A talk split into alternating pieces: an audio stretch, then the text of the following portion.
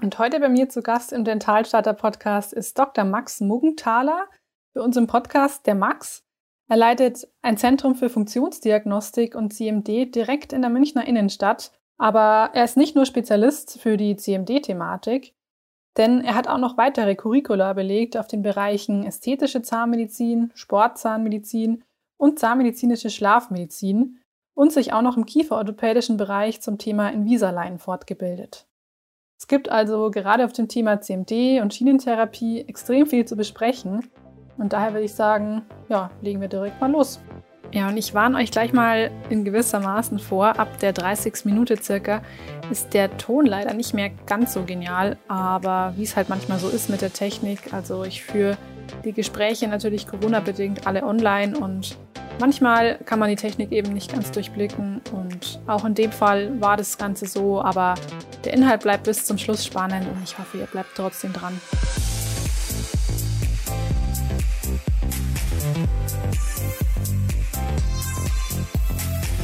Schön, dass du dabei bist heute im Podcast. Danke für die Einladung. Ja, meine Einstiegsfrage wäre, weil ja diese ganze CMD-Funktionsdiagnostik-Thematik ein sehr weites Feld ist, wo siehst du dich denn prozentual? Also zu welchen Anteilen siehst du dich als klassischer Zahnarzt? Zu welchen Anteilen vielleicht als Orthopäde oder Radiologe? Also ich mache schon, ich schon hauptsächlich Funktionsdiagnostik und lasse ein paar andere Sachen deswegen weg. Ich mache zum Beispiel überhaupt keine Chirurgie. Ich mache auch keine Zähne mehr raus, weil das einfach in meinen Workflow nicht passt und ich kann andere Sachen einfach besser und ähm, ich habe auch gar keine Zeit dafür. Endos mache ich eigentlich auch wenig, sehr, sehr wenig. Ähm, wir sind so, wir haben so viele Spezialisten auch in der Innenstadt, die das super machen. Da brauche ich nicht gegen antreten.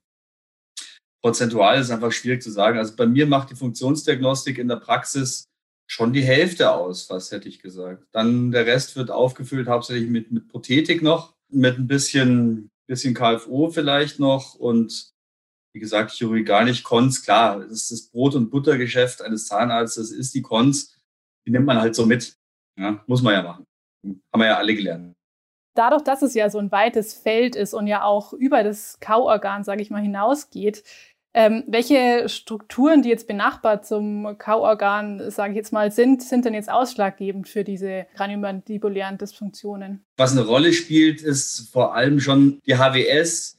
Ähm, und je weiter wir jetzt runtergehen im Körper, desto eher unwahrscheinlich, sage ich mal, ist die Beteiligung. Das, was wir machen, sind ähm, nur sehr einfache orthopädische Tests, die auf eine Beteiligung schließen lassen. Aber ich, ich bin kein Orthopäde, ich bin kein Osteopath. Äh, da habe ich äh, Spezialisten im Netzwerk, die das für mich auch abklären und auch mitbehandeln.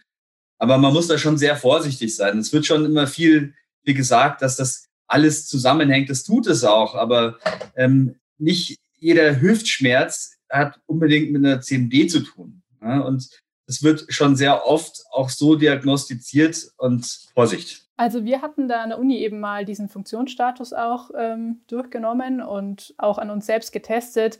Da musste ich mich dann auch eben hinstellen. Da wurde dann eben auch das Becken ähm, mal beobachtet, ob es da irgendwelche Längenunterschiede der Beine gibt. Wird sowas dann da auch eben in der Praxis gemacht? Ja, so ähnliche, ähnliche Tests. Beinlängendifferenz Test mache ich bei mir jetzt nicht. Ähm, das ist, weil ich persönlich den für nicht so relevant halte und weil es auch, es ist nicht so gut reproduzierbar und wie gesagt, dafür haben wir unsere Spezialisten im Netzwerk. Ja, und ich, ich bin eher diagnostisch tätig in dem Bereich, wo ich mich dann wirklich richtig gut auskenne. Letztendlich ist es am Ende des Tages auch wirklich das Kiefergelenk und der Biss, weil das habe ich gelernt. Wir sind Zahnärzte. Wir müssen auch immer hinterfragen, diese Untersuchungen, so, so toll und mannigfaltig mannigfaltig die sein können, was für eine therapeutische Konsequenz haben die für uns. Ja, gerade zum Beinlängendifferenztest ja, oder Beckenschiefstand. Wenn ich den sehe, was für eine Konsequenz hat der für mich in meiner Behandlung? Da wird viel Diagnostik gemacht, wie gesagt. Ja, MRTs werden gemacht, äh, Axiographien. Aber was ist die therapeutische Konsequenz? Und die fehlt mir da bei diesen Sachen ganz oft. Und die hat man eigentlich schon, schon viel früher, bevor man irgendwelche anderen Tests machen. Äh, hauptsächlich ist bei uns eigentlich, oder am wichtigsten ist die Anamnese immer und damit haben wir eigentlich schon fast, fast 80 Prozent irgendwie ähm, der Diagnose. Ähm, die Untersuchungen sind oftmals einfach nur Bestätigungen, ja, um zu sehen, ob das so stimmt, was man sich so eigentlich denkt. Manchmal wird man ja überrascht. Und wenn es dann weitergeht ans Instrumentelle oder auch noch an, an orthopädische Sachen, sind es weitere Schritte, um, um auch Bestätigungen zu holen oder auch um Differentialdiagnostik zu betreiben, wie Neurologie zum Beispiel. Ja, wie läuft es denn jetzt eigentlich ab, wenn jetzt jemand kommt und sagt, Mensch, ich habe irgendwie Kiefergelenksbeschwerden, ich knirsch wohl und ähm, wie, wo fängt man denn da an? Also klar, klassische Anamnese eben und wie ist dann der weitere Ablauf? Ähm, überlegt man dann schon, okay, welchen Spezialisten könnte ich mit einbeziehen oder wie geht es dann weiter? Bei uns ist es so, da wir eine, Spezialpraxis sind und ähm, Leute, Patienten deswegen auch gezielt zu uns kommen, planen wir da gleich eine Stunde ein. Das heißt, ähm, da wird gleich neben der ausgebenden Anamnese auch ein Funktionsstatus erhoben, beziehungsweise auch eine manuelle Strukturanalyse, die eine Erweiterung vom Funktionsstatus darstellt, vielleicht auch ein Röntgenbild, was man so braucht. Das aber nur, weil die schon quasi den sehr argen Verdacht haben, eben auf eine CMD und wir dann nicht im, im Rahmen auch der gesetzlichen Behandlung, im Rahmen von der 01, ähm, da jetzt wirklich sich, äh, uns groß mit denen zu beschäftigen. Ja, das ist ja auch eine, eine, eine Zeit- und ähm, Berechnungsfrage. Ja. Ähm, wenn wir jetzt bei, einfach bei einer 01 immer irgendwie CMD-Untersuchungen mitmachen würden auf gesetzliche Basis, ähm, hätte ich hier das Haus komplett voll ja, und voll auch von Patienten, die ich auch gar nicht behandeln kann. Das ist ein Punkt, da können wir gerne auch nochmal drüber sprechen, dass wir nicht alles behandeln können. Mhm, mhm. und es braucht Zeit. Diese, diese Anamnesen, die dauern auch mal 10, 15 Minuten. Die Patienten haben viel zu erzählen, das, äh, von angefangen von Kieferorthopädie bis, äh, äh, keine Ahnung, Weisheitszahnextraktionen, orthopädische Probleme, aber auch seelische Probleme spielen da eine Rolle und das fragen wir natürlich auch ab. Also viele Kollegen machen das mit, ähm, mit Anamnesebögen für die seelische Belastung, für orthopädische Sachen. Das mache ich nicht. Ich habe da mal mir so meine Standardfragen antrainiert und äh, das schreibe ich dann auch mal mit, immer noch oldschool handschriftlich. Und so kommen wir dann da auf den Trichter. Also in der Allgemeinarztpraxis oder allgemeinen zahnärztlichen Praxis ist es wahrscheinlich sinnvoll, auch äh, so einen kurz CMD-Check zu machen. Das mache ich bei meinen Routinepatienten auch, zum Beispiel nach Jagstadt und alles. Ähm, der ist sehr etabliert, wo man ganz einfache Tests macht, Palpation, ähm, ob die Mundöffnung irgendwie asymmetrisch ist, ähm, Kiefergelenksgeräusche, Knacken, Reiben, so Dinge. Und wenn der positiv ausschlägt, macht man da weiter. Mhm. Aber mit den CMD-Kurzcheck bei den dedizierten CMD-Patienten brauche ich da nicht ankommen, weil deswegen kommen sie ja. Mhm. Viele werden ja auch überwiesen von, äh, von Kollegen, von Zahnärzten, von Kieferorthopäden, von Physiotherapeuten, von HNOs. Wir haben auch dann Überweisungszettel dabei. Dann ist ganz klar, dass wir müssen einen Funktionsstatus machen. Also es kommen auch normale Patienten in Anführungsstrichen zu dir in die Praxis oder also nicht nur die klassischen CMD-Patienten? Ja, wir haben, ich bin auch allgemein zahnärztlich tätig Funktionsdiagnostik, die kommt ja auch aus der Prothetik, also ist in der, in der Hochschule, in der Uni auch der Prothetik zugeschrieben. Genau. Ähm, manche Sachen müssen wir ja auch nach, es ist ja nicht nur Schiene, wir müssen dann nach der Schiene auch Dinge lösen ähm, durch Bisslageänderung. Das ist zwar sehr relativ selten, aber wir müssen es machen. Mhm. Wobei da die Kieferorthopädie auch schon eine große Rolle spielt. Das ähm, da habe ich mir auch ein bisschen Kieferorthopädie angelernt. Mhm bisschen, also nicht die, die ganz schweren Sachen, aber weil wir es brauchen oder auch kombiniert, weil wir mit der Kieferorthopädie vor allem viel ähm, Prothetik manchmal auch verhindern können. Das habe ich mich eh gefragt, warum die Kieferorthopäden eigentlich nicht ähm, für die CMD-Thematik verantwortlich sind. Das frage ich mich auch schon immer. Okay. Muss ich, ja, ist, ist, ist, ist, tatsächlich so. Also eigentlich sollte es an das, äh, in das Ressort rein, äh, reingehören.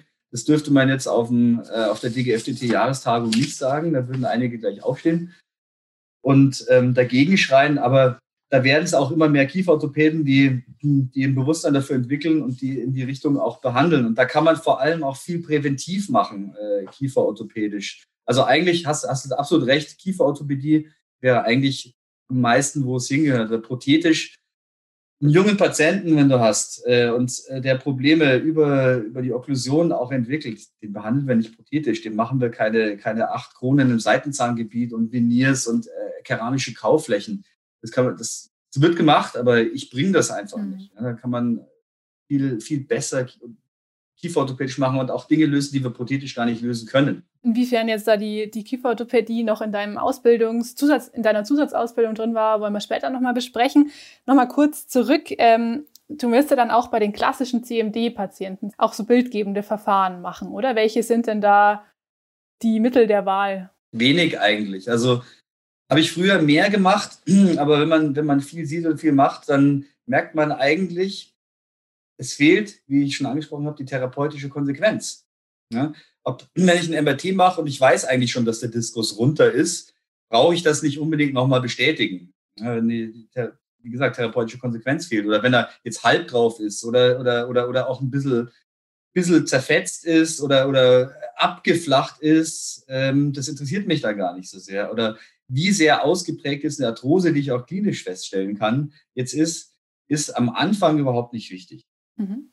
Ähm, wichtiger sind die bildgebenden Verfahren eigentlich äh, in der Differentialdiagnostik. Das heißt, die machen wir, ähm, wenn ein Fall total untypisch ist ähm, oder wenn wir im Rahmen einer Initialtherapie überhaupt keine Verbesserung haben. Das heißt, wenn eigentlich die typischen Behandlungsmethoden nicht anspringen darauf, dann müssen wir das abklären. Primäre Gelenkerkrankungen zum Beispiel. Das hat, sowas hatten wir extrem selten, wie jetzt ein Tumor zum Beispiel. Ähm, aber es gibt es und das hatte ich auch schon. Und es ist dann tragisch. Ähm, und äh, das, das dürfen wir nicht, das dürfen wir nicht übersehen. Aber wird, wird gemacht, machen wir auch manchmal. Ähm, manche Patienten wollen es dann auch unbedingt, weil sie es einfach nicht glauben, dass meine Hände das können oder dass ich das weiß.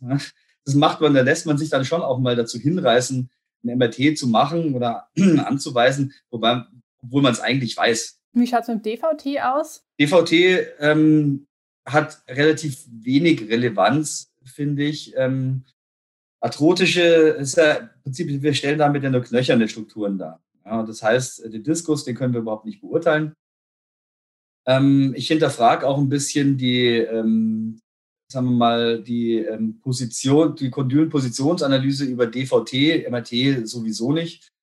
Finde ich, die metrische Darstellungen sind damit schwierig und ähm, man muss es, also kann man schon, aber man muss es immer mit der klinischen Diagnostik zusammenbringen. Und damit hat man es in der Regel dann eigentlich auch schon. Gibt schon Ansätze, die auch über bildgebende Verfahren gehen, von SICAT zum Beispiel, die Positionierungen der Kiefergelenke über ein DVT machen. Ich hatte schon gedacht, dass es ein sehr wichtiges Thema ist. Und du, ich habe gesehen, du hast deine Promotion ja auch auf dem Gebiet äh, gemacht oder in der Radiologie. Ich dachte, vielleicht war das ja schon so ein Hintergedanke, dass man dann das Kiefergelenk auch irgendwie besser, aber es hatte dann wahrscheinlich keinen Zusammenhang. Nee, wenig, wenig. Also Promotion da sowieso gar nicht. Da ging es ja um ganz andere Sachen. Das, das, das hm. ist Wissenschaft. Klar, das war eine, klar. Äh, ja, Das, ähm, wir, sind ja, wir sind ja Praktiker und ähm, die Wahrheit liegt auf dem Platz. Da brauche ich nicht mit, mit irgendwelchen ähm, Studien im CT ankommen. Aber es hat eine Relevanz. Ich finde aber untergeordnet, die Erfahrung ersetzt da viel auch. Kann denn überhaupt ein klassischer Allgemeinzahnarzt dieses äh, weite Spektrum dieser CMD-Thematiken abdecken? Oder bleibt es dann da doch meistens irgendwie bei der, bei der Knirscherschiene, die irgendwie verschrieben wird und das war's? Nee, schon, absolut. An der Hochschule wird es ja nicht wirklich einem beigebracht. Ähm, es gibt aber tolle Fortbildungsmöglichkeiten. Muss nicht unbedingt einen Master machen oder, oder ein ganzes Curriculum. Gibt es auch tolle Einzelkurse, einfach für die, sagen wir mal, einfach zu beherrschenden Sachen. Viele Sachen kann der allgemeine Zahnarzt auch beherrschen. Äh, der Spezialist ist halt für die schweren Fälle da. das, das macht, deswegen ist ein Spezialist da und das, ähm, das ist schwierig. Aber viele Sachen kann man auf jeden Fall lösen. Und ähm, ich glaube auch, dass viele Sachen auch oftmals gelöst werden, weil wie gesagt, die harten Fälle, die kommen halt dann zu uns, mhm. ja. was nicht immer, was nicht immer dankbar ist. Ähm, vor allem, weil wir ja auch ähm, Funktionsdiagnostik hauptsächlich im privaten Bereich abwickeln müssen, mhm.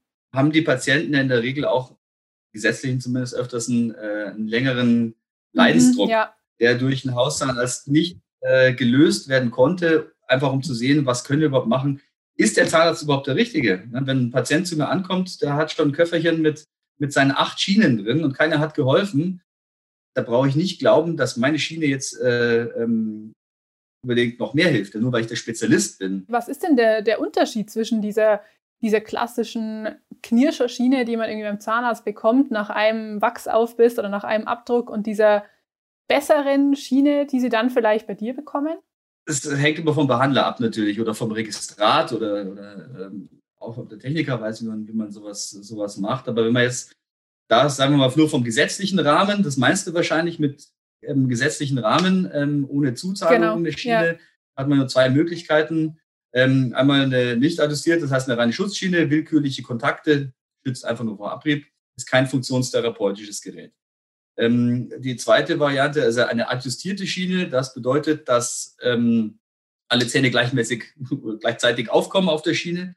Es ändert aber nichts an der, an der Zuordnung vom Unter- zum Oberkiefer zum Beispiel. Ja, wenn wir von altes Wort, Zentrik verwenden, ja, ja. Ähm, ja ähm, wird noch verwendet, äh, an der Hochschule bestimmt, ähm, dann sind wir in einer anderen äh, Zuordnung vom Unterkiefer zum Oberkiefer und damit wollen wir Probleme lösen. Ja? Das heißt, wenn wir der These folgen, dass der Biss beziehungsweise die Kiefergelenksstellung ähm, zu Problemen führt, wollen wir das auflösen. Das heißt, wir müssen den Unterkiefer anders dem Oberkiefer zuordnen durch ein entsprechendes Registrat weiß nicht, was ihr gelernt habt, Gerber vielleicht. Wir machen gerade die Michigan-Schiene und Gerber-Registrat, genau. Genau, äh, Gerber-Registrat ist so der Klassiker, auch am meisten untersucht, sage ich mal, mit der meisten Evidenz. Geht auch anders. Macht der, also Stützstiftregistrat dann, oder? Genau, ja, ja. Genau. Wird in der Praxis, macht eigentlich keiner. Hm. Das ist ja, eigentlich also, das Traurige. Ähm, dass man es an der Uni ja, anders lernt. Ist, ist sehr aufwendig. Aber es gibt auch viele Untersuchungen zu, äh, zu verschiedenen Zentregistraten und äh, am Ende des Tages führen, führen viele Wege nach Rom. Mhm. Ja? Es gibt nicht das eine Registrat, das, das den anderen unbedingt überlegen ist. Didaktisch ist es natürlich auch unglaublich gut, mit einem Gerber-Registrat zu arbeiten, weil das ist, ja, ähm, da geht es auch darum, was, was, was, zu lernen. Definitiv. Ja, Thema Gerber-Registrat und wie ihr das löst, äh, wird später auch nochmal Thema sein. Ähm, aber nochmal kurz zur Schiene, was mich interessieren würde. Äh, in der letzten Staffel Höhle der Löwen, da ging es um diese Bruxane-Schiene. Ähm, Habe ich zufällig mhm. gesehen. Und das soll ja eben so ein, so ein Teil sein, das irgendwie vibriert und dann quasi. Biofeedback. Genau. genau, und dann eben nicht mehr nur noch zu dieser Abschirmung ähm, führt, sondern generell die Ursache bekämpft. Das klingt ja eigentlich nach der Lösung. Wie siehst du das? Äh, die Lösung ist, ist, ist nichts Neues. Es gibt es ja schon seit den weiß nicht, 60er, 70er Jahren. Biofeedback bei Bruxismus. Die ersten, ersten Biofeedback-Verfahren sind ähm, akustischer Natur. Ähm, wie gemessen wurde, das weiß ich gar nicht, auch mit das Aufbeißen, dass du einen Pfeifton kriegst, dann hörst du auf. Was dann später auch gekommen ist, was es auch aktuell gibt, ist ähm, zum Beispiel über die Muskelaktivität dann auch einen elektrischen Impuls zu geben, um das Bruxieren zu unter, zu unterbinden oder eben über eine Vibration sind so die Ideen. Also Evidenz gibt es natürlich keine gibt es ja fast nirgends in der, in der Zahnheilkunde. Nein, ein Kollege von mir aus, aus, aus München hat eine Studie gemacht ähm, über die Proxane zu, äh, ähm, tatsächlich. Ah, tatsächlich. Mhm. Ist nicht wirklich signifikant. Es kam eine ganz leichte Signifikanz raus. Das kann, also mit auch ein wenig Probanden. Also es ist sicherlich nicht die Lösung. Bei Höhle der Löwen wurde auch nicht das ursprüngliche Proxane-Modell vorgestellt, das äh, nach Abdruck gefertigt wurde, sondern ich glaube eher so ein ähm, konfektioniertes Teil, ähm, das einfach dazwischen geklemmt wird naja. Hm, aber findet es denn den Weg in die Praxen? Nee, ganz sicher nicht. Ganz sicher nicht. Also diese, dieses einfache Proxane-Teil ist eher was für ähm, im Supermarkt an der Kasse, das man sich mitnimmt. Können wir ja gar nicht abrechnen. Ja? Also allein deswegen schon. Ja, wir müssen ja auch schauen, dass wir, ja, so blöd es klingt, dass wir diese konfektionierten Dinge, die, äh, die können auch schaden. Ja, das ist nicht nur bei konfektionierten Schienen, das ist bei konfektionierten Unterkieferprotusionsschienen beim Schnarchen so, da muss man ganz klar von abraten. Oder auch, es gibt ja auch Knirscherschienen, die konfektioniert sind oder Boil and Bite von Amazon. Das ist alles nichts, muss man ehrlich sagen, medizinisch nichts Gescheites. Also darf ich als Arzt eigentlich nicht, oder Zahnarzt, hören die Ärzte nicht gern, ähm, darf ich nicht unterstützen, weil es besser geht. Wann kam denn jetzt eigentlich bei dir so dieser Wunsch äh, nach der Spezialisierung auf CMD, Funktionsanalyse, Hast du da irgendwie die Assistenzzeit schon in die Richtung da irgendwie Kontakte gehabt oder war das schon im Studium so, dass man da mal überlegt hat? Eigentlich wie die Jungfrau zum Kind. Ich ähm, wollte mich niederlassen, habe eine Praxis gesucht und ähm, bin auf diese meine jetzige Praxis gestoßen und mein Vorgänger, Professor Schubert, hatte einen Schwerpunkt auch äh, neben der Prothetik Funktionsdiagnostik. Und ich habe mir das ein bisschen angeschaut und konnte mich schon auch ein bisschen damit identifizieren, ich wollte eine Nische haben. Das, ähm, also gerade weil hier in der Innenstadt in München als Allgemeinzahnarzt habe ich es mir einfach ein bisschen schwierig vorgestellt. Ne? Das ist ein bisschen einfacher, auch ähm, einen Tätigkeitsschwerpunkt zu haben. Und ähm, habe mich durch ihn auch noch ein bisschen ausbilden lassen, viele Kurse gemacht, also nicht nur Curriculum, äh, sondern auch viele Einzelkurse, dann später drauf auch noch den Master. Aber so die Grundidee und die Grundausbildung habe ich eigentlich durch meinen Vorgänger und Mentor Roman Schubert bekommen. Du hast schon gesagt, Curriculum, CMD und diesen Master Zahnmedizinische Funktionsanalyse und Therapie heißt der ja. Was spricht denn für diese Kombi jetzt? Also man, beides sind eigentlich relativ grund, grundlegend verschiedene Ansätze, einem was beizubringen. Also ein Master ist und muss ja auch ähm, wissenschaftlich sein. Ja, es, ist ein, es ist ein Studium, es ist ein Masterstudiengang, also sehr, sehr wissenschaftlich orientiert. Böse Zungen sagen immer, ein Master ähm, macht man, um hinterher wissenschaftlich äh, beweisen zu können, was man falsch gemacht hat. Richtig, äh, das Handwerk und äh, die Praxis lernt man bei einem, also zumindest bei dem Master, nicht so richtig. Mhm. Ähm, man, man schaut verschiedene, verschiedene Konzepte an, man hat äh, verschiedene Lehrer dort, die auch verschiedene Konzepte haben. Das bringt, kann einen auch total durcheinander bringen. Hat äh, meine, meine Kommilitonen dort in, in unserem Semester auch. Wer vorgebildet war über zum Beispiel ein Curriculum oder der schon länger Funktionsdiagnostik gemacht hat, konnte viel mehr damit anfangen, mit diesen wissenschaftlichen Themen, um dort darin auch zu reflektieren, was mache ich denn eigentlich richtig, wie viel wie viel wissenschaftlich belegen kann ich denn, was ich tatsächlich auch mache oder was ist widerlegt. Ne? Und das lernt man auch schon in dem Master eben auch äh, relativ aktuell, wie der aktuelle Stand ist. Und das war eigentlich das, das, das Coole und das Wichtige am Master, ähm, um zu sehen, was mache ich eigentlich richtig und ähm, wie machen es auch andere. Ja? Mhm. Und mhm. welche, welche Wege haben die, die ich eingeschlagen habe und was, was, was funktioniert und ähm, auch kleine, kleine Dinge, die ich gar nicht so, so beleuchtet habe oder als so sehr wichtig empfunden habe, ähm, habe ich dann plötzlich viel wichtiger empfunden und mich dann da, damit auch mehr beschäftigt. Ne? Wie zum Beispiel Psychosomatik. Hatte ich im Master ein, äh, ein Modul, das hat mir so ein bisschen die Augen geöffnet, weil einfach da auch viele, viele Symptome beschrieben wurden, die viel mehr der Psychosomatik als wirklich den somatischen Beschwerden zuzuordnen sind. Und ähm, das hat mir der Diagnostik ganz viel gebracht. Also auch tatsächlich auszusortieren, was ich behandeln kann, was ich nicht behandeln, behandeln kann und auch vorsichtiger zu sein. Und so, somit ähm, ist das Verhältnis von ähm, erfolgreichen Therapien zu angefangenen dann auch letztendlich gestiegen, weil ich vorher einfach schon besser wusste, was kann ich, kann ich therapieren und äh, die Patienten dementsprechend auch aufzuklären. Beim Curriculum ist es so, dass in der Regel ein Konzept mitbekommst. Also wenn du ein Curriculum abgeschlossen hast, dann solltest du eigentlich imstande sein, eine Therapie von der Diagnostik bis zur Therapie und vielleicht auch Folgetherapie ähm, durchzuführen. Ja, wie zum Beispiel vom, vom Alas und Jagstadt, wie auch schon äh, genannt habe, die machen Curriculum, die zeigen dir im Prinzip das volle Programm. Äh, ich habe ein Curriculum gemacht beim, beim Axel Buhmann, der eigentlich auch Kieferorthopäde ist. Bei ihm war jetzt keine voll, prothetische Folgetherapie dabei, die kann man auch woanders lernen ist aber auch im Prinzip für Diagnostik und Therapie auch ein, äh, ein komplettes Programm. Ja? Ähm, und die unterscheiden sich aber auch ein bisschen, diese verschiedenen Curricula. Also muss man schon schauen, wo man, wie man da unterkommt, ähm, ist nicht alles gleich. Ja, aber es ist dann auch irgendwo interdisziplinär, oder? Von den Inhalten, wenn ich das jetzt so raushöre, Psychosomatik, Kieferorthopädie, ja. ist dann auch ein bisschen noch Osteopathie.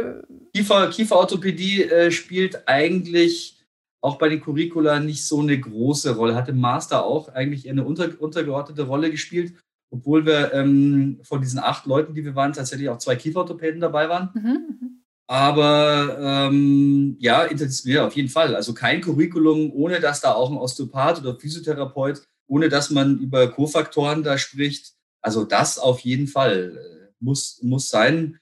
Ähm, es gibt sogar auch noch einen anderen Master, jetzt nicht über die Uni Greifswald, sondern einen, der auch über die Uni ähm, Innsbruck geht. Ähm, der nennt sich dann auch kraniomandibuläre und muskuloskeletale Medizin. Also das ist dann vom Namen her schon, schon viel mehr noch in, die, in, in den Bewegungsapparat rein. Also ganz wichtig. War dann eben auch so Orthopädie und Osteopathie ein Thema im, im Master zum Beispiel? Hatte man da auch Zeit dafür? Weil uns hat eben mal ein Professor gesagt, hey, wenn ihr überlegt, diese Spezialisierung zu machen, könntet ihr ja mal eigentlich ein Praktikum machen beim ähm, Orthopäden oder beziehungsweise beim Physiotherapeuten zum Beispiel. Einfach mal reinschnuppern, weil das eben natürlich auch Thema ist. ist ein, ist ein spezielles Modul auch gewesen. Also da war auch unser Lehrer war der Gerd Groth Landewehr, der Axel Buhmann damals die manuelle Strukturanalyse entwickelt hat. Die haben sich so ein bisschen auseinanderdividiert. Groth ist da ein bisschen pragmatischer, ähm, was die äh, Untersuchungen angeht, aber absolut top. Und ähm, das ist toll, wenn dir einer das zeigt, der auch viel mit einem Zahnarzt auch schon zusammengearbeitet hat oder einem Kieferorthopäden eben und das so entwickelt hat, äh, der auch beide Seiten kennt und sieht. Also mit einem reinen Orthopäden zu sprechen, der jetzt auch nicht irgendwie äh, selbst interdisziplinär arbeitet oder auch sich mit, mit unserem Formenkreis oder unserem Tätigkeitskreis beschäftigt, da wird es schwer. Also man braucht da schon, schon die Kombi, manchmal auch so ein bisschen das Team, damit man da ähm, gut behandeln kann und ähm, äh, so eine Ausbildung auch gut was vermitteln kann. Wie lange dauert denn der Master jetzt im Vergleich zum Curriculum? Curriculum sind, ja, das ist, man, es sind ja immer Ausbildungstage, man muss ja immer in Tagen da sprechen. Also so ein Curriculum, das vom, vom Axel Buhmann waren vielleicht Ausbildungstage, vielleicht 15, vielleicht 20. Okay. Ähm, das bei anderen Curricula auch nicht so anders. Das sind oft das zehn Wochenenden oder so. Der Master ähm, zieht sich dann schon ein bisschen mehr. Die, die Module sind ein bisschen länger. Man muss letztendlich auch eine Masterthesis dann noch machen, die ich immer noch nicht gemacht habe. Man muss ja auch arbeiten. Ja, klar. Ist es generell berufsbegleitend, so ein Master, oder macht man den nach dem Studium? Nee, auf jeden Fall berufsbegleitend. Also so viel, so viel Zeitaufwand ist es nicht. Ähm, der kostet ja auch ordentlich Geld. Das muss man ja auch irgendwo verdienen. Also direkt nach dem Studium da einen Master zu machen, das, also das, das ist auch Quatsch. Also man muss ja auch ein bisschen Vorbildung schon haben, um das Erlernte auch überhaupt anzuwenden oder richtig zu verstehen und zu reflektieren. Also wirklich ohne Vorkenntnis ein Master ist, das ist rausgeschmissenes Geld. Wie viel kostet so ein Master? Das ist immer so, also der waren jetzt so, so grob ähm, um die 20.000 Euro. Andere Master sind noch ein bisschen teurer. Es gibt auch noch ein bisschen günstigere, zum Beispiel der Prothetik-Master, auch über die Uni Greifswald. Wenn man da sich dazu verpflichtet zu veröffentlichen, kriegt man den auch nochmal sehr, sehr günstig. Deswegen machen viele ähm, Assis von der, von der Klinik, Klinik den. Man muss aber auch noch da, dazu rechnen, natürlich äh, Ausfall in der Praxis. Man ist nicht da. Ähm, Hotelkosten, Reisekosten ähm, ist dann schon eine Stange Geld. Muss man sich schon überlegen, ähm, ob man auch in dem Bereich bleiben will. Ist der ortsgebunden, der Master? Musstest du nach Greifswald fahren?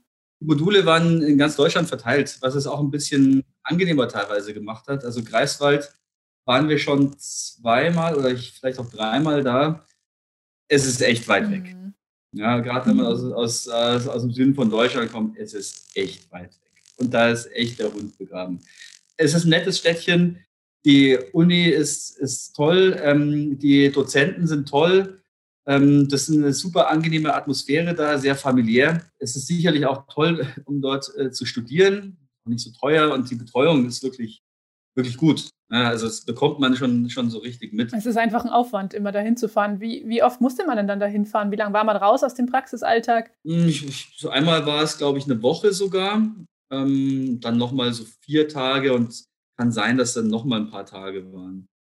Ja, die, die Fahrt, ich fliegen von München aus ist nicht, also das, ich bin dann immer mit dem ICE gefahren, zehn Stunden, kannst dir vorstellen, das geht noch ein extra Tag drauf. Aber Gott sei Dank waren es nur so ähm, zwei oder vielleicht drei Module. Das andere war, waren wir denn überall? Überall, überall, war, war schön. Also schöne, schöne Ecken auch gesehen, auch nicht so schöne Ecken. Dortmund muss man jetzt nicht unbedingt gesehen haben, aber äh, toller Kurs. Aber Düsseldorf und äh, überall. Und das, das, macht dann auch Spaß, wenn man abends auch mal was machen kann mit den Kollegen es ist ja auch total witzig, äh, so ein, wenn man schon ein bisschen aus der Uni raus ist und man hat dann wieder so eine Art Studentenleben oder man, man, man, man fühlt sich dann plötzlich wieder so und ähm, lernt neue Leute kennen, was man im Arbeitsalltag ja auch nicht so, so häufig dann erlebt, so äh, als, als Team irgendwie. Und das, das ist eigentlich schon, sollte man sich ein bisschen Anreiz nehmen, so als, als auch noch zusätzliche Erfahrung, dass man rumkommt mit Kollegen sich austauscht, auch intensiv. Und gerade wenn man sich dann zwei Jahre lang, so lange dauert es ja, äh, immer wieder mal sieht, dann kann man auch mal Fälle besprechen. Und ich habe von immer noch, immer noch Verbindung zu den Leuten. Und ähm, wenn jemand woanders herkommt, dann überweise ich tatsächlich auch an die, weil ich weiß, wie die drauf sind und dass sie es können. Hm? Mhm, klar, ähm, ja. Viele Patienten haben, die deutschlandweit auch unterwegs sind oder extra sich irgendwen raussuchen und ähm, oder umziehen. Und ähm, das ergibt am Ende des Tages durch alle Fortbildungen, die ich gemacht habe, Curricula und andere Fortbildungen, insgesamt einfach ein tolles Netzwerk über ganz Deutschland, wo man sich dann auf Kongressen dann auch immer wieder trifft. Ähm, und äh, da sind ein paar Verbindungen auch entstanden, die sicherlich ähm, mein Leben lang halten werden. Schreibt man denn da eigentlich auch Prüfungen wieder so aller Studentenleben dann im Master? Ja, es, ist, es, gibt, es gibt schon Prüfungen, also es, der, die Lernziele müssen da überprüft werden. Aber das ist jetzt nichts, wo man da richtig drauf lernen muss, sondern das ist gleich im Anschluss des Moduls. Das kann man ähm, äh, in der Regel sofort beantworten.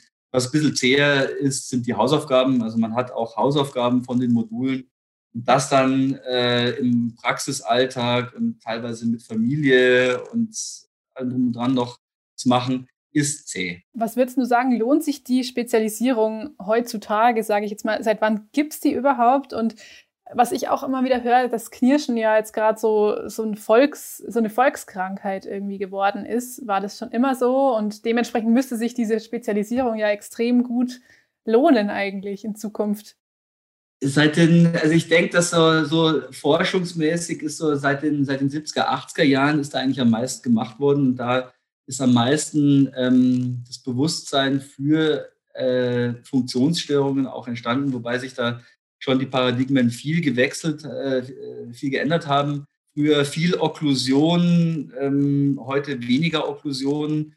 Ähm, jetzt gibt es im Prinzip auch verschiedene Lager. Es gibt einfach äh, Kollegen, die sagen, der Biss ist, spielt die übergeordnete Rolle. Andere, die sagen, der, spielt Biss, der Biss spielt überhaupt keine Rolle. Und dann äh, so der Mittelweg, dass der Biss schon eine Rolle spielt, aber nicht alles ist. Es ist eigentlich so, eigentlich ist es, äh, ist es einfach ein Teil ähm, des Ganzen und so, so ist es eigentlich State of the Art, dass man jetzt nicht nur immer das in seinem Bereich immer auf den Biss schaut, der, aber es gibt es gibt's alles. Ja. Ja, also Bruxismus gibt es schon immer. Es ist eine sehr archaische Art der Stressverarbeitung, wenn man mal äh, Funde ansieht von, von Schädeln, ja, wie runterradiert die sind. Also das, das ist nichts nichts Neues. Vielleicht in unserer Leistungsgesellschaft kann es schon sein, dass es äh, ein bisschen mehr wird, aber es ist keine neue Diagnose, das gab es schon immer.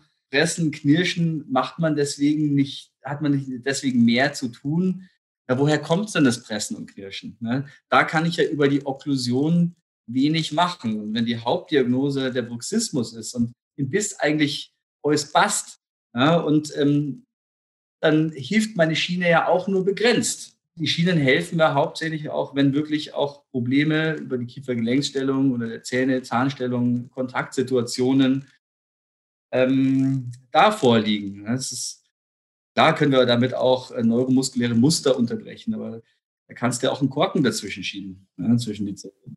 Ähm, also je mehr man da auf der, auf der seelischen Schiene im Prinzip fährt, desto weniger spielt die Schiene eine Rolle. Ist natürlich wichtig, um die Zähne zu schützen. Es sollte eine gescheite Schiene sein, aber es ist nicht Haupttherapeutikum.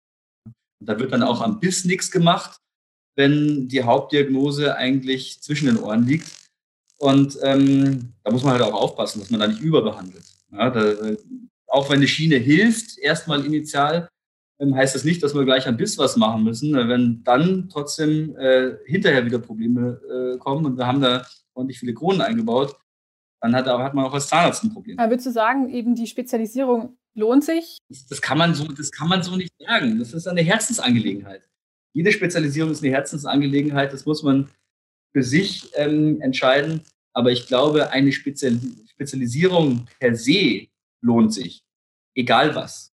Such dir was aus, sei darin gut, geh darin auf, ähm, heb dich ab von anderen, ähm, ob du jetzt Chirurgie machst oder Endo äh, oder auch Kinder. Ja? Wenn du ein toller Kinderzahnarzt bist, ich werde ständig gefragt, kennst du einen tollen Kinderzahnarzt? Fällt mir keiner ein. Habe ich hier auch einen Podcast. Vielleicht ist die ja was. ja, äh, her damit. Okay. Ne? Ist ja. nicht so in meinem Netzwerk drin. Ich behandle auch keine Kinder, habe keine Kinder, äh, aber manchmal noch gefragt. Aber jede Spezialisierung per se ist, ist, eine, ist eine, eine gute Sache. Herzensangelegenheit. Es gibt auch Menschen, die wollen der Generalist sein. Ähm, äh, vom, vom, vom kleinen, kleinen Kind bis zum Opa alle behandeln. Das hat auch seine Daseinsberechtigung. Und gerade in, sagen wir mal, strukturschwacheren Gebieten, weiter draußen, jetzt nicht in der Stadt, da sind die auch wichtig. Da braucht man die. Und ähm, der Job macht ja auch Spaß, wenn man gebraucht wird. Wenn, wenn die Patienten zu einem kommen und was von dir wollen und du nicht denen was aufschwatzen musst. Ja, du musst, das ist ja manchmal, wenn, gerade wenn große, große Konkurrenz da ist, muss man auch Verkäufer irgendwo sein, weil man muss den Kasten am Laufen halten. Gibt es ja Fortbildungen für Zahnärzte. Wie verkaufe ich am besten was? Ne? Mhm. Da wird man Vertreter. Und das ist schade, dass man das ähm, in dem Job auch, auch machen muss manchmal. Und äh, ich finde es schön, dass man das dadurch vermeiden kann. Die Leute kommen zu mir, die wollen mich als Spezialisten, die zahlen dafür, die wollen das. Und dann komme ich gar nicht in die Bredouille, irgendwie was verkaufen zu müssen. Ich meine, du sitzt ja mitten in München, nahe Marienplatz. Äh, ist es so der perfekte Ort für so eine Spezialisierungspraxis oder wird jetzt so eine Praxis in deiner Form auch auf dem Land draußen, keine Ahnung, in Zwiesel oder sonst irgendwo funktionieren? Funktioniert, funktioniert sicherlich beides. Na, wenn man ähm, ähm, wenn man gut ist und sich einen Namen macht und sich das aufbaut, dann, dann kann man auch wirklich in der Pampa eine Praxis aufmachen. Ne? Da, da gibt es auch Beispiele für. Ähm, also zum Beispiel der Dieter Reusch in, in, in Westerburg, der hat sich dort sein ähm, kleines Imperium aufgebaut im, im Middle of Nowhere. Er sagt zwar immer, es ist, ist top gelegen, da zwischen Köln und Frankfurt, aber da ist der Hund begraben, wenn man ehrlich ist. Und das ist auch eine spezialisierte Praxis? Ja, also äh, ist eine, eine, eine Koryphäe der Zahnheilkunde. Äh, wird, wird dir sicherlich äh, öfters ähm, über den Weg laufen, der Name. Ähm, auch Funktionsdiagnostik, Prothetik. Er ist jetzt schon 71, würde er, glaube ich, sein. Er behandelt jetzt auch schon länger nicht mehr, gibt äh, sehr, sehr viele Fortbildungen, hat ein Fortbildungsinstitut, ganz tolle Kurse. Und ähm, das ist eben auch einfach im Nirgendwo. Ja, ist ein tolles Beispiel. In der, in der Innenstadt ist es für mich mit dem äh, sehr gut erreichbaren äh, Standort natürlich praktisch. Ja, es, hm. ähm, es ist praktisch für die Patienten, weil sie, auch wenn sie von weiter weg kommen jetzt mal oder vom, vom Umland, ähm, sind sie ja öffentlich, äh, sind, wir, sind wir super erreichbar. Ähm, sie können ja auch noch ein bisschen shoppen gehen. Manche freut das natürlich auch aber es ist nicht das Wichtigste. Aber gönnen sich jetzt die Patienten, wir haben ja vorher schon mal kurz gehört, dass äh, vieles eben nicht zu den gesetzlichen Kassenleistungen zählt bei dir, gerade was so Funktionsstatus, äh, wenn es eben genauer wird, dann betrifft.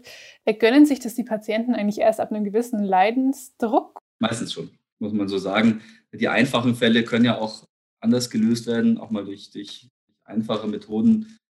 Und äh, manche Dinge sind dann aber auch doch so komplex, ähm, dass man anders dann auch nicht, auch nicht rauskommt. Ja. Natürlich gibt es auch Patienten, die äh, aufgrund ihres Anspruchs dann sagen, ich will für mich das Allerbeste und ich gehe egal wo immer nur zum Spezialisten und es darf mich nur der Chefarzt äh, behandeln. Sowas, das gibt es auch, sind aber eher die Ausnahmen, Ausnahmen, das entsteht schon eher durch den Leidensdruck. Du hast ja eben auch noch drei weitere Curricula gemacht. Äh, Schlafmedizin, ästhetische Zahnmedizin und die Sportzahnmedizin.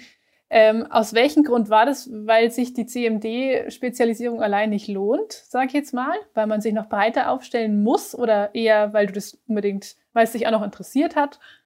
Ja, ein bisschen, ein bisschen was von allem. Nee, eigentlich, ähm, also die Schlafmedizin äh, zum Beispiel, die passt ein bisschen auch zu unserem Formenkreis. Ähm, weil Schlafapnoiker zum Beispiel ähm, eine höhere Wahrscheinlichkeit haben zu buxieren äh, es hat mit Kiefergelenk zu tun. Wir positionieren da, damit Kiefergelenke. Dadurch können auch Probleme auftreten, Nebenwirkungen.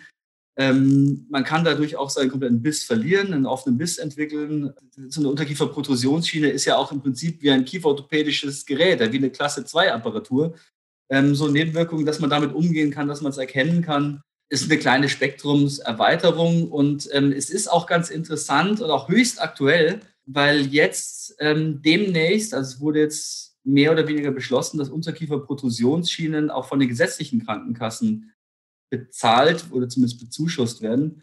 Ähm, und das eröffnet uns schon, schon ein bisschen neue Wege, weil es ist ein tolles, ein tolles Gerät, ähm, um jetzt so eine Beatmungsmaske, so eine CPAP-Maske ähm, zu ersetzen. Und das wird noch viel zu wenig gemacht bei uns in Deutschland. Mhm. Ich glaube, ein Prozent der Schlafapnoiker werden mit so einer, so einer OPS behandelt in skandinavischen Ländern sind es über 20 Prozent. Mhm. Also ist es schon auch eine Möglichkeit, da auch im Rahmen der, äh, äh, der Spektrumserweiterung vielleicht auch noch ein kleines Zubrot zu verdienen. Dafür habe ich aber, aber mache ich das einfach zu wenig. Es war eigentlich mehr Interesse. Ne? Ähm, bei der Ästhetik ist es so, wenn, da ich ja auch, auch Prothetik mache und äh, auch, auch das ja äh, irgendwie auch eines meiner Schwerpunkte ist, ist ja Rekonstruktionen dann auch, wenn wir jetzt von Bruxern sprechen, ähm, Bisshebungen und umfangreiche Rekonstruktionen. Das ist ja dann auch eher das, wo man dann auch wirklich ein bisschen was verdient. Also eine Funktionsdiagnostik damit allein, wirst du sicherlich nicht reich. Ähm, muss schon immer schauen, dass man auch, auch Sachen macht, wo man auch was verdient. Und da äh, spielt die Ästhetik natürlich eine, eine, Rolle, Ästhetik und Funktion eigentlich eher. Und ähm, viele Sachen im Curriculum, das, das konnte ich schon, das habe ich von meinem Mentor auch gelernt. Das Ästhetik-Curriculum muss man eigentlich, sollte man eigentlich anders nennen. Das ist einfach gute Zahnheilkunde. Man lernt in diesem Curriculum eine wirklich gute äh, Zahnheilkunde auf, auf, hohem Niveau, finde ich. Ähm, das ist ein Curriculum, das könnte, sollte eigentlich, eigentlich jeder Student mal machen. Geht es wahrscheinlich auch um Veneers oder, oder eben. Ja, klar, auch. Ja, klar, auch. Aber auch so, so ein bisschen äh, Backward Planning ähm, wird einem da ganz gut und sinnig beigebracht. Ähm, das finde ich das eigentlich, eigentlich so das, das Wichtigste, wie, wie, wie, wie man den Fall aufbaut oder auch wie man den Fall letztendlich präsentiert, wie man ähm, äh, Fallplanung macht. Das, mhm. das ist so das Wichtige, was man eigentlich nicht so richtig in der Hochschule auch lernt. Ja, Ästhetik Veneers äh, in der Keramik, das ist auch äh, die, die Basis, ja, aber da gehört ja noch mehr dazu. Wie machst du ein, machst du ein Mock-up? Ähm, wie planst du das so, dass es sicher geplant ist? Wie bringst du auch den Patienten dazu, das so anzunehmen? Wie überprüfst du das, bevor du jetzt an den Bohrer in die Hand nimmst, das zu visualisieren? Diese, diese mhm. ganze Planung, eben das Backward Planning. Mhm. Das ist eigentlich das Coole daran. Ein bisschen Chirurgie hast du auch dabei. Und selbst wenn du, wie ich, keine Chirurgie machst, dann, dann will ich wissen, was kann man überhaupt machen? Was ist State of the Art? ähm, um letztendlich auch aus großen Fällen das Maximum rauszuholen und zu wissen, wo brauche ich einen Spezialisten, welcher Spezialist kann das, wie kann ich den Patienten dazu leiten, in eine bestimmte Richtung zu gehen. Also das ist, das kann ich absolut empfehlen und zwar für egal wen ist es ein tolles Basiscurriculum. Da waren auch viele, viele junge Leute dabei, auch direkt, direkt von der Uni, viele Assistenten. Absolut gut. Es ist, ein, ist, ist Basis, aber es ist super. Ja, weil es eigentlich echt Handkniffe sind, für die man eigentlich an der Uni keine Zeit hat. Die würde man so gern ausprobieren, aber absolut, ja, klingt echt absolut. super spannend. Sportzahnmedizin, äh, was kann man sich darunter genau vorstellen? Eher so Notfälle, abgeschlagener Frontzahn oder geht das auch in die CMD-Thematik? Das wusste, ich, das wusste ich vorher auch nicht so genau. Das war eigentlich nur so ein bisschen Interesse, um zu gucken, was machen die Jungs da eigentlich. Ähm, ich kenne die Jungs auch, die das im Curriculum machen ähm, in, in Nürnberg, Striegel und Schwenk, äh, auch sehr gute Zahnärzte, die ähm, auch zu den wenigen Ästhetikspezialisten der DGEZ gehören, ein bisschen von Funktion Ahnung haben, äh, gute Zahnheilkunde machen. War ganz witzig, so viel für mich jetzt nicht praxisrelevant. Klar, Traumatologie spielt eine Rolle, ist ein Modul davon. War auch äh, unglaublich geil beim Professor Krastel. Ähm, kannte ich alles so nicht, was das State of the Art war. Ähm, als äh, Funktionsdiagnostiker oder auch als, ähm, auch in der Stadt, sage ich mal, als Allgemeinzahnarzt, hast du wenig Traumata. Das geht bei uns hier in der, in der Stadt alles direkt zum Spezialisten. Also werde ich diese Dinge nie behandeln. Ja? Und ähm, da musst du schon im Spielfeld stehen, um dann irgendwas zu machen und das mache ich nicht. Ja? Das war ein Teil, war super. Ähm, ein Teil äh, viel war auch äh, Ernährung.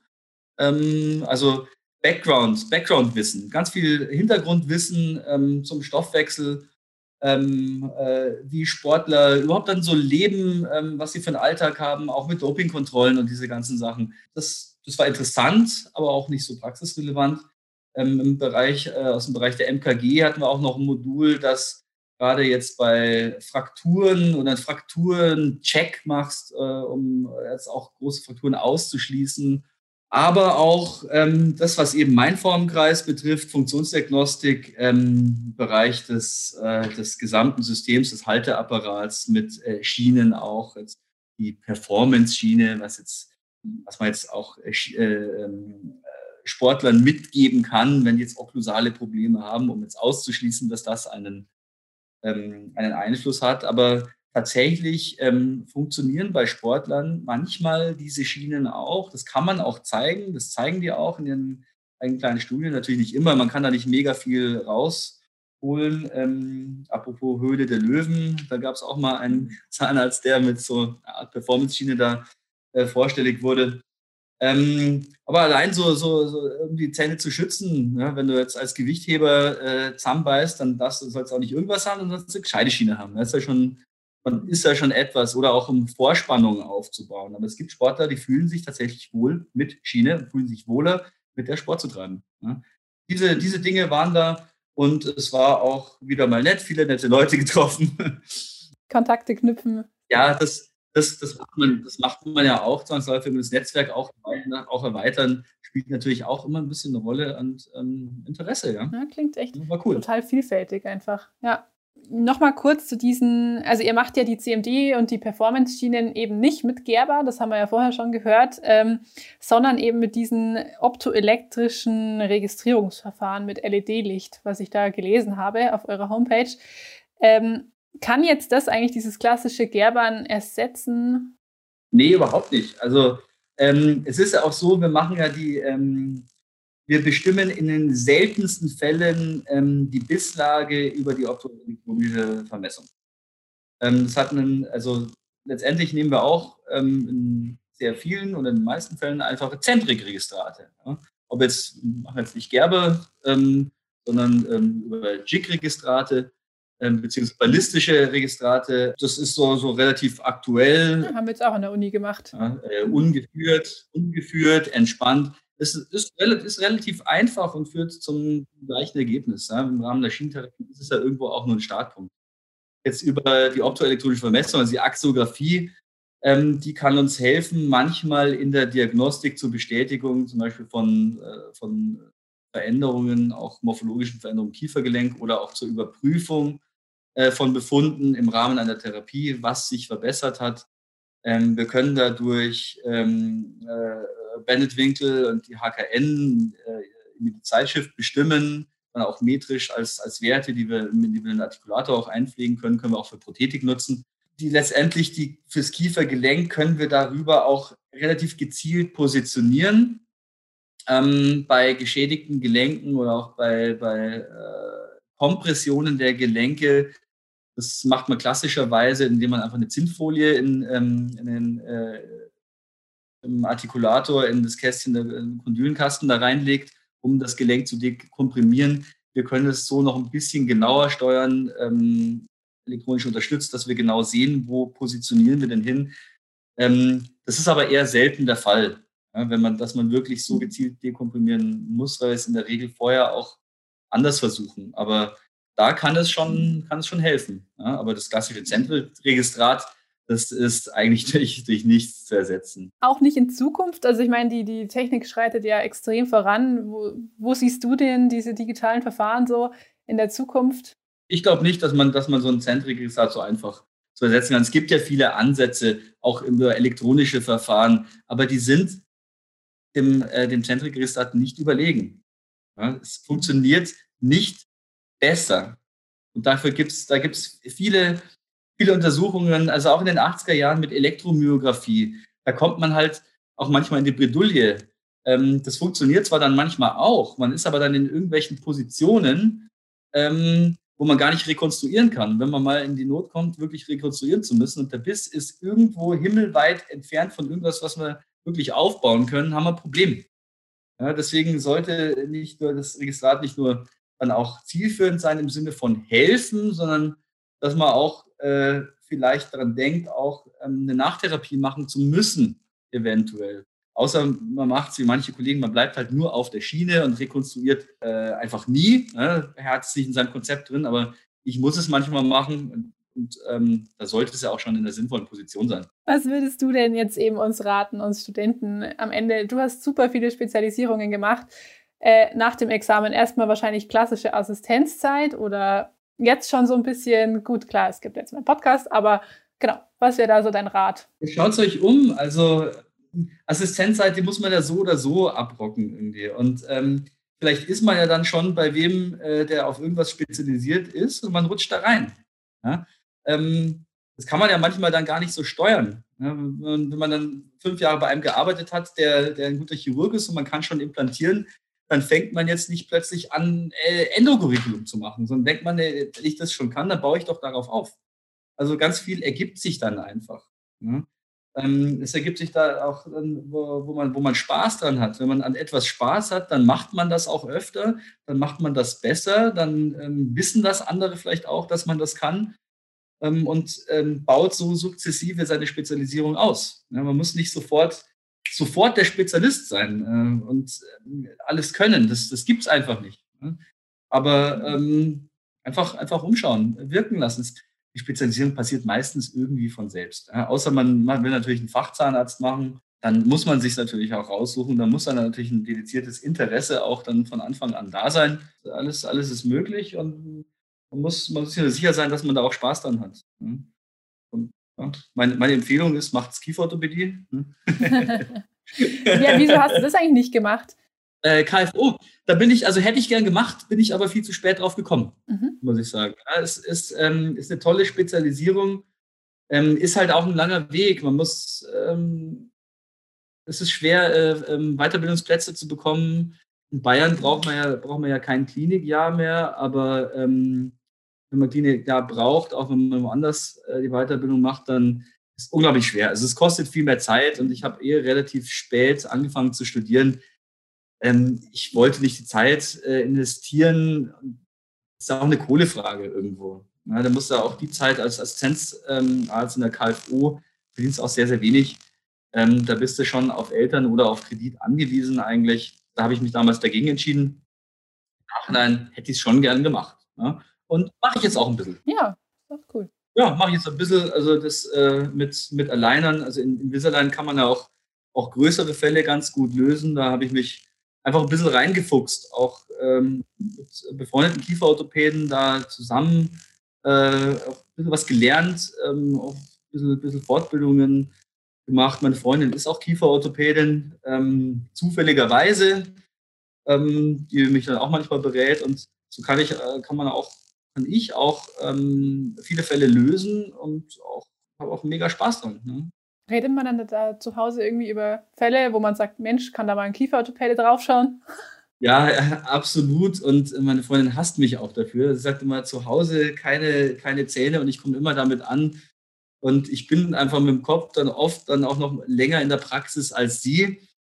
Ähm, aber das machen wir dann schon. Das machen wir dann schon. Da finden wir schon, schon immer, immer Zeit und am Ende des Tages macht sie es auch gerne. Es ist auch nicht so, dass sie nicht Fragen an mich hat. Also es hat auch mal, mal Fälle, die ich mit ihr so bespreche. Also es ist schon, schon sehr befruchtend, auch wenn man sich da auf sehr kurzem Weg da so eng austauschen kann. Ja, dann vielen Dank. Super interessantes Gespräch da nicht für. Danke für die Einladung nochmal. Cool, vielleicht ja in ein paar Jahren wieder, wenn du noch zehn weitere Fortbildungen gemacht hast. die Welt ist klein. In, der, Zahnerkunde, wo sich Leute wirklich auch engagieren und wieder Fortbildung sind, da trifft man sich, da trifft man sich immer wieder. Das sind immer die gleichen. Also äh, so engagiert wie du bist, werden wir uns mit Sicherheit noch über den Weg laufen. Dankeschön. Ich wünsche dir alles Gute. Danke.